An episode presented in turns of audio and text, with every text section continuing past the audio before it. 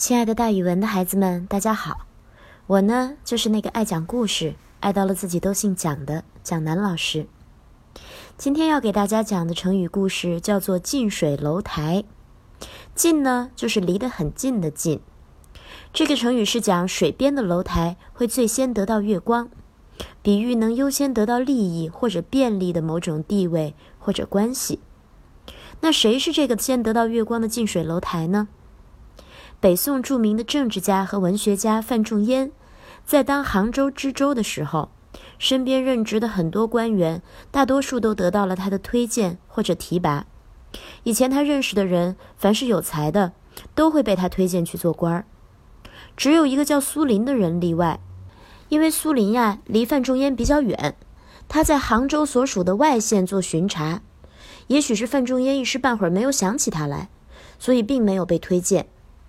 有一次，苏林因为有事儿到杭州去见范仲淹，趁机呀就给范仲淹写了一首诗，其中有两句是“近水楼台先得月，向阳花木易为春”，意思就是说离水近的楼台会先照到月光，向着太阳的花草树木因为温暖，在春天的时候会先发芽。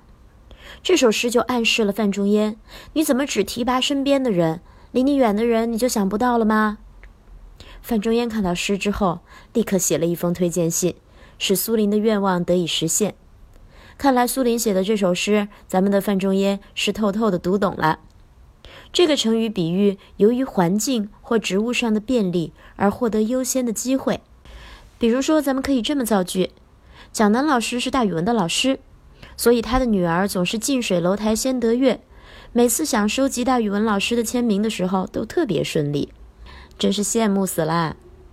好了，孩子们，今天的成语故事就给大家讲到这儿，咱们明天再见哦。